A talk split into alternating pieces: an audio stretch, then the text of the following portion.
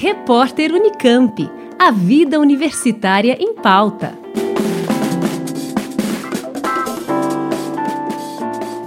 O filósofo Renato Janine Ribeiro será o novo presidente da SBPC, a Sociedade Brasileira para o Progresso da Ciência. Ele foi eleito para um mandato de dois anos e será empossado dia 23 de julho, durante a reunião anual da entidade, que será realizada de forma virtual em função da pandemia. Renato Janini é professor da USP, foi ministro da Educação e diretor de avaliação da CAPES. O presidente eleito definiu as prioridades da sua gestão, em especial a luta pela recomposição dos orçamentos das áreas da educação e da ciência, que sofreram cortes nos últimos anos.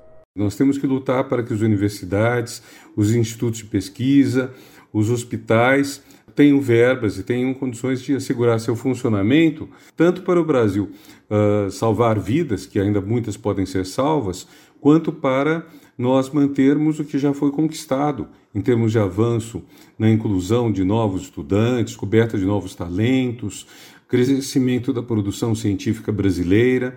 Então a prioridade é essa, é a defesa de uma, de uma série de áreas às quais a SBPC está ligada e que não tem sido muito bem tratadas nesses anos. Eu enumeraria a ciência, a educação, a cultura, a saúde, o meio ambiente, a tecnologia, a inclusão social. A SBPC se move na relação dessas sete áreas e na ideia de que elas compõem um todo harmônico que, funcionando como um círculo virtuoso, ajudam o país a progredir e o nosso povo a ter uma vida melhor. A SBPC é a maior entidade representativa da ciência no país. Fundada em 1948, desempenha um papel estratégico na representação da sociedade civil para a defesa da ciência e da educação no país. Nós temos várias outras sociedades, na verdade, temos mais do que 120 associações científicas das áreas específicas que estão mais voltadas à pesquisa.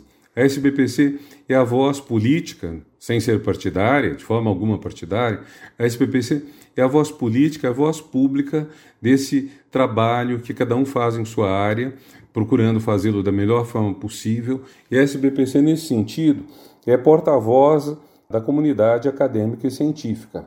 Ela não, não trabalhará sozinha, ela não tem uma existência independente dos seus associados e das demais sociedades, tanto as que são filiadas a ela quanto outras, como a Academia Brasileira de Ciências, que é nossa aliada de sempre. Da Rádio Unesp FM, Liane Castro para o repórter Unicamp. Repórter Unicamp. A vida universitária em pauta.